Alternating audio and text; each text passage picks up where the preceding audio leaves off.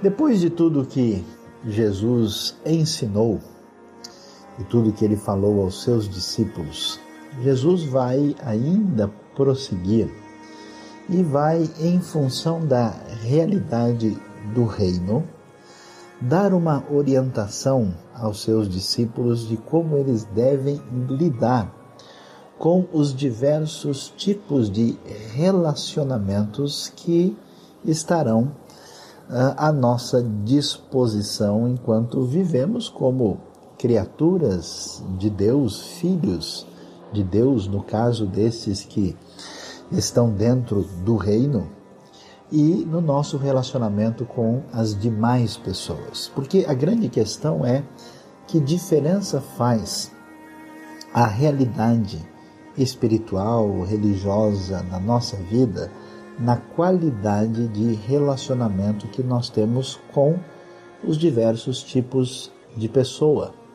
Portanto, nessa proposta de mostrar como que vai ser a nossa relação horizontal, a nossa relação vertical, como é que ela deve se manifestar, que tipo de postura se espera desses que estão alinhados com o reino, o que, que nós podemos dizer? Nesse trecho de Mateus 17, 1 a 12, nós vamos ter alguns temas que vão nos dar diretrizes nessa direção. Inicialmente, nos cinco primeiros versículos, o assunto tem a ver com julgamento, com o exercer juízo e diz respeito ao irmão, à pessoa que faz parte da comunidade da fé, que é uma outra grande questão para se pensar, né? porque se duas pessoas estão juntas no reino, estão servindo a Deus, será que elas vão ter problemas? Elas podem ter dificuldades? Como é que fica o relacionamento dentro dessa comunidade da fé que segue a caminhada do reino? Depois vem a maneira como é que a gente deve reagir com aqueles que não têm nenhum interesse no reino. Pelo contrário, que tratam com desdém, com desprezo, com rejeição profunda aquilo que o reino tem a apresentar. O verso 6 vai tratar disso, vai se falar aqui sobre os cães e os porcos, uma linguagem metafórica que diz respeito àqueles que desprezam inteiramente o reino e os seus ensinos.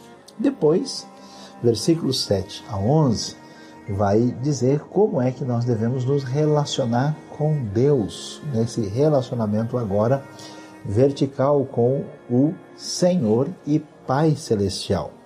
E finalmente o desfecho de tudo que envolve esse trecho de Mateus capítulo 7 vai aparecer no verso 12, conforme nós podemos observar na leitura do texto.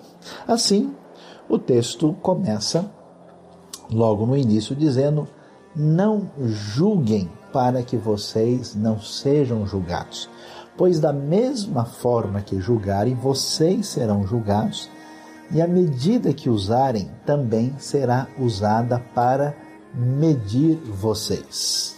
Que que Jesus está querendo nos ensinar aqui. O que, que, está por trás disso? Que coisa interessante, quantas pessoas eu já vi frustradas na sua vida por causa do relacionamento difícil entre cristãos, entre gente que faz parte de comunidades que se chegaram a se propor a seguir nessa caminhada do reino? Será que existem problemas entre cristãos? Seguramente. Claro que eles vão existir. E por que que o julgamento é um problema? Será que é proibido julgar? Julgar está certo, está errado? Qual é a dificuldade aqui? É claro que existe um uso da palavra julgar, o apóstolo Paulo vai falar sobre isso lá em 1 Coríntios capítulo 6, por exemplo, dizendo que é necessário que nós venhamos a fazer julgamentos adequados. Né? Há pessoas dentro da comunidade da fé que romperam completamente com os princípios de Deus e ele mesmo coloca com clareza, dizendo: escuta, vocês não vão julgar os que estão dentro, os de fora, Deus julgará vocês devem expulsar do meio de vocês aquele que é no texto chamado de malfeitor. Existe um julgamento correto, é um julgamento segundo a reta justiça, significa trazer a referência da verdade segundo Deus para avaliar toda e qualquer situação.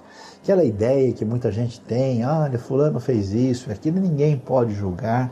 O sentido de Mateus 7 seguramente não é esse, não é a ideia de que nós não temos como avaliar nenhum comportamento. Isso naturalmente seria absurdo, porque se nós não temos como avaliar qualquer comportamento, todas as atitudes serão igualmente consideradas corretas e desejáveis.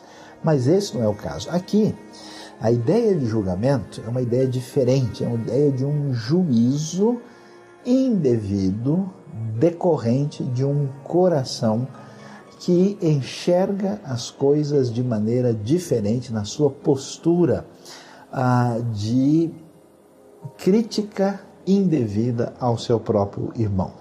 O texto vai mostrar com clareza que julgamento está em vista aqui nesse tipo de conflito possível dentro da comunidade dos seguidores daquele que é o Senhor do Reino o texto vai nos dizer a partir do verso 3 o seguinte: Por que você repara no cisco que está no olho do seu irmão e não se dá conta da viga que está em seu próprio olho?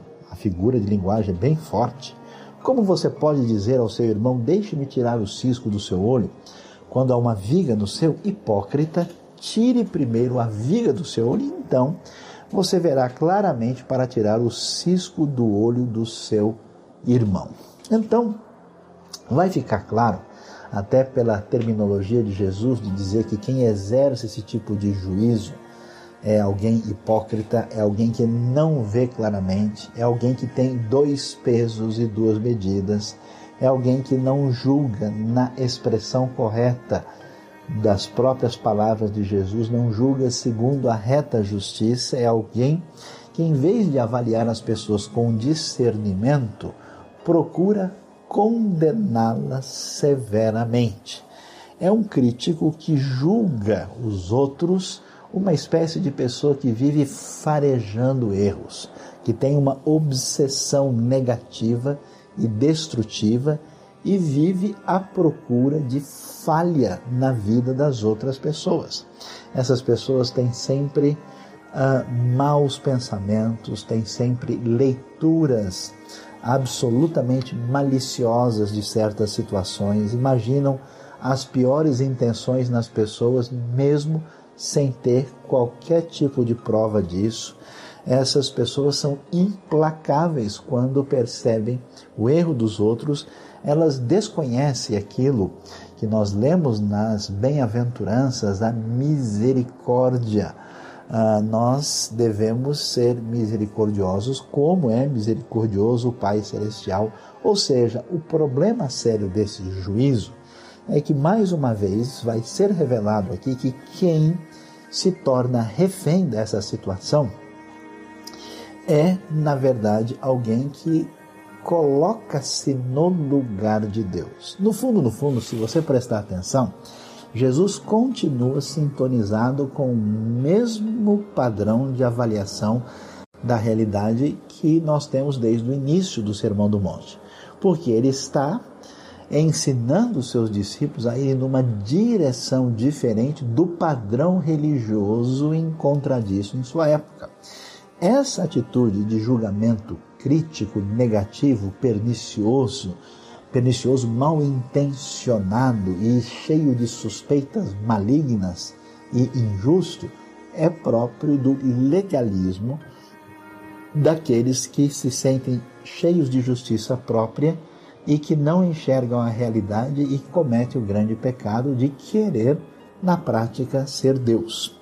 É um tipo de vício encontrado em muitos dos que confrontavam a Jesus, que mostra uma autoexaltação que faz pouco dos outros para fazer com que a pessoa se sinta superior. É aquele gostinho perigoso de falar mal dos outros para fazer duas coisas: para esconder os nossos próprios erros e para de alguma maneira, se sentir melhor em relação aos outros, porque, vamos assim dizer, a gente não é tão ruim como aquelas pessoas.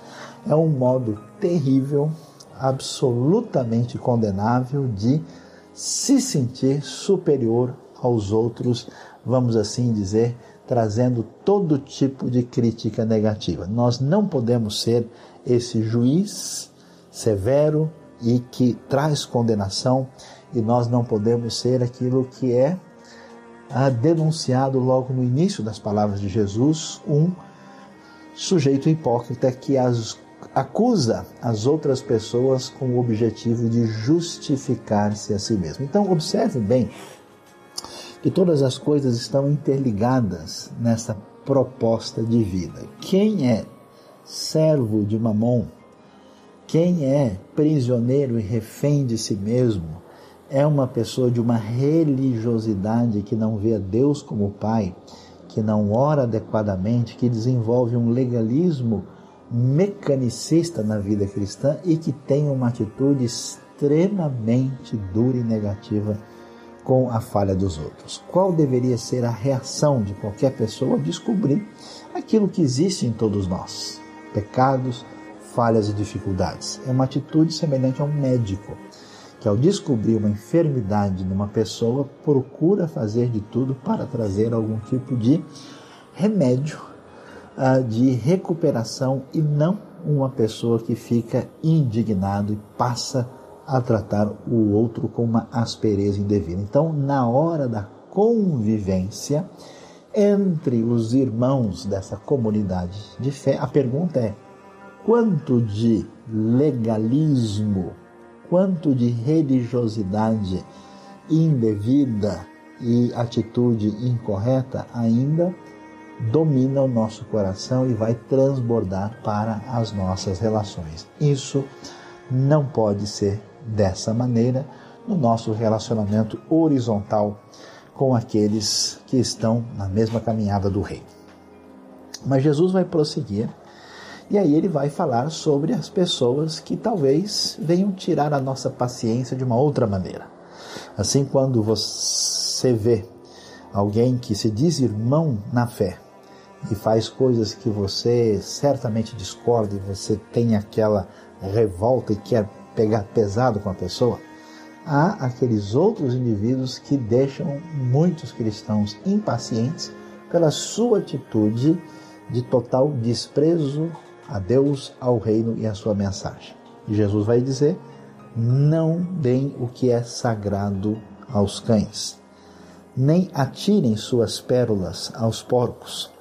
Caso contrário, estes as pisarão e aqueles voltando-se contra vocês, os despedaçarão. Jesus é muito claro e muito direto na sua afirmação, dizendo que as pessoas que têm intencionalmente seu coração fechado para o reino, e não resta dúvida que essa é uma maneira de Jesus falar desses religiosos que estão à sua volta, que se esperava muito deles, porque conheciam pelo menos na mente, a palavra divina, a Torá, a verdade de Deus, mas não estavam agindo em conformidade com isso, ele vai dizer que essas pessoas são chamadas aqui de cães e de porcos, que, claro, lendo a própria lei, sabemos que são animais imundos e absolutamente rejeitados na própria lei do Antigo Testamento. E, portanto, ninguém daria qualquer coisa sagrada, ou seja, uma comida sagrada. É como se alguém pegasse o sacrifício que deveria ser entregue ao templo, carne de cordeiro, e entregasse aos cães, e aqui nós estamos falando de animais de estimação, cães sujos, imundos que andavam perambulando pela cidade ou até mesmo fora delas, ah, e ninguém daria uma pérola a um porco, que essa é a atitude uh, que a gente deve ter com as pessoas que têm uma postura de repúdio à verdade que nós encontramos no Evangelho. Se as pessoas dão as costas ao reino, e elas se colocam nessa posição impura de cães e porcos, nós não devemos insistir com elas o tempo todo, que elas precisam ouvir a mensagem do rei. É uma coisa diferente do que muita gente imagina. A gente que quer insistir o tempo todo falando sobre Deus e o Evangelho com todo tipo de pessoa. A Bíblia não traz esse tipo de orientação. Jesus diz que fazer isso é desvalorizar o Evangelho. É como se a gente tivesse uma mercadoria que não tem tanto valor e a gente está forçando e negociando para a pessoa aceitar de qualquer maneira. Não. O Evangelho é pérola, é coisa sagrada. E se a gente faz isso, a gente abre espaço para essas pessoas reagirem da pior maneira possível. O texto original tem o que a gente chama de uma construção quiástica. Ele vai começar originalmente falando, conforme se vê lá em cima, sobre os cães, depois sobre os porcos. Aí diz: caso contrário, estes as pisarão, ou seja, os porcos vão pisar as pérolas e os cães vão voltar despedaçando aquilo que é sagrado. Então nós temos cães, porcos, porcos, cães, numa construção quiástica que era assim elaborada para que a pessoa não se esquecesse. Era uma maneira de preservar ah, na memória ah, vários textos e palavras que deveriam ser ah, guardadas para o ensinamento de todos. Não vale a pena fazer com que o evangelho seja refém desse tipo de desrespeito. Portanto, Jesus diz: olha, no relacionamento com as pessoas que são irmãos no reino, não permita que o seu coração se carregue de julgamento indevido e você parta para cima da pessoa como se você fosse o juiz. Tenha um coração equilibrado e misericordioso. Quando você enfrentar o desprezo do evangelho, entregue isso nas mãos de Deus. Não insista com a pessoa. Você não é o Espírito Santo. Você não tem condições de mudar o coração da pessoa. Não desvalorize o Evangelho. Deixe isso nas mãos de Deus. Porque o foco, na verdade, que está por trás desse texto, quando ele fala sobre os relacionamentos horizontais e verticais, é o reconhecimento de que quem está no controle é o Pai Celestial controle sobre a vida dos irmãos, controle sobre aqueles que perseguem o Evangelho e se revoltam contra a palavra de Deus. Eu não preciso tomar por força o controle e resolver bancar Deus num processo desse, numa situação dessa. Por essa razão é interessante observar o verso 7 em diante. Peçam e lhes será dado. Busquem e vocês encontrarão. Batam e a porta lhe será aberta, pois todo o que pede recebe, o que busca encontra, e aquele que bate a porta será aberta. A pergunta é como é que a gente deve se relacionar com Deus, com o Pai? A resposta é com oração numa relação de dependência diante de Deus. A gente pode observar que aquilo que nós vimos no final do capítulo 6 tem um desdobramento natural no capítulo 7.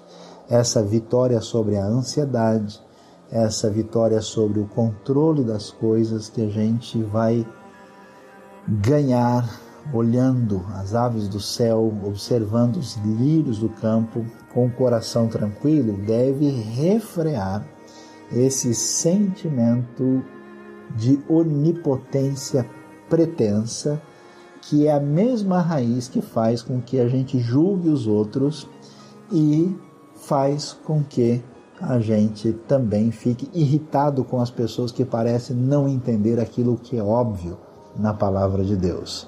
Por isso, a nossa relação com Deus é de dependência e de oração de pedido. E por que oração de pedido? Interessante, quanto mais ansioso você está, menos você ora. Quanto mais confiança você tem de que você resolve a parada, menos você entrega as coisas na mão de Deus e a sua oração se torna uma oração mecânica. Uma oração para marcar ponto. Uma oração meramente religiosa. Não se trata daquele descansar confiante de que Deus sabe o que está fazendo. E é interessante que a oração destacada aqui não é oração de louvor, não é oração de adoração, não é uma oração de comemoração da glória de Deus, é uma oração de pedido. É uma oração que fala para que venhamos a pedir. Aumenta um pouco o tom, diz que devemos buscar, e depois diz que devemos bater e a porta será aberta. Por quê? Porque nada é mais humilhante e coloca a gente no lugar do que ter a necessidade de pedir. Você já teve a situação na vida em que você de fato ficou sem nada, em que você foi obrigado a bater na casa do vizinho ou pedir para uma pessoa desconhecida, oh, escuta, você pode me ajudar? Você já passou por um processo em que você, por uma circunstância ou outra, talvez tem que voltar a pedir duas, três vezes para a mesma pessoa, isso deixa a gente lá embaixo.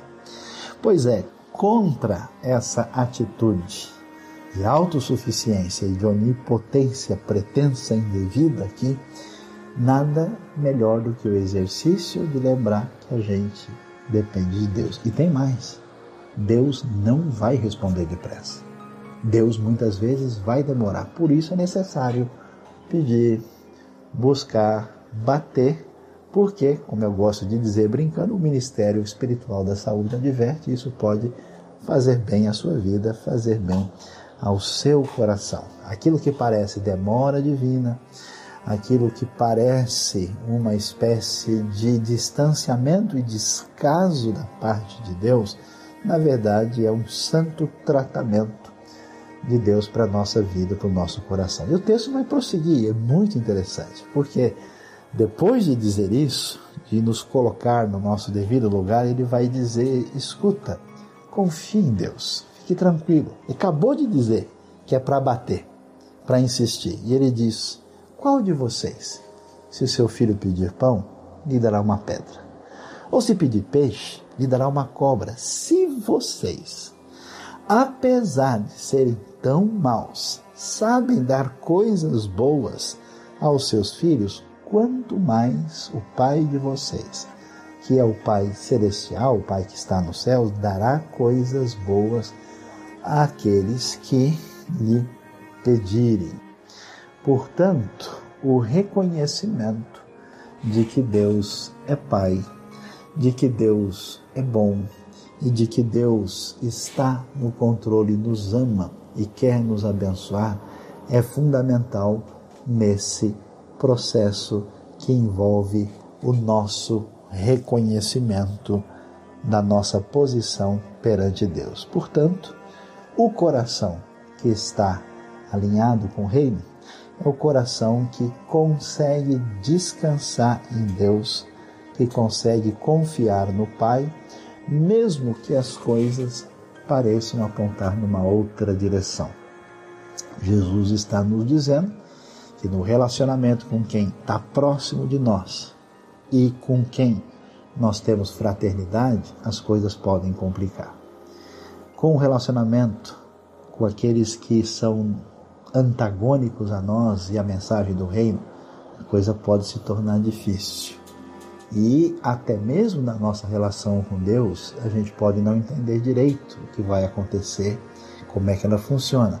Jesus estabelece o padrão de como as coisas devem se dar nessa relação horizontal e vertical, mostrando que dependência de Deus, confiança em Deus e submissão a Deus colocam o nosso coração no lugar certo, deixando ele ser Deus e descobrindo o nosso próprio lugar. E o texto vai terminar no versículo 12 dizendo: Assim em tudo, interessante demais, façam aos outros o que vocês querem que eles lhes façam pois esta é a lei e os profetas. Qual é o nosso problema? Nós somos o nosso árbitro, nosso juiz, nosso padrão, a nossa referência.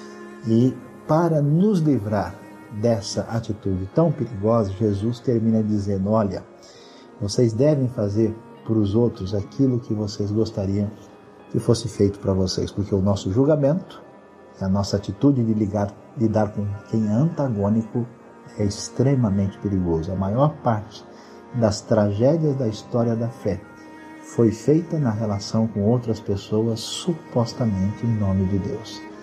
Quem está sob Deus e quem sai de cena estabelece esse princípio de justiça, essa pessoa se entende o que é a lei e os profetas.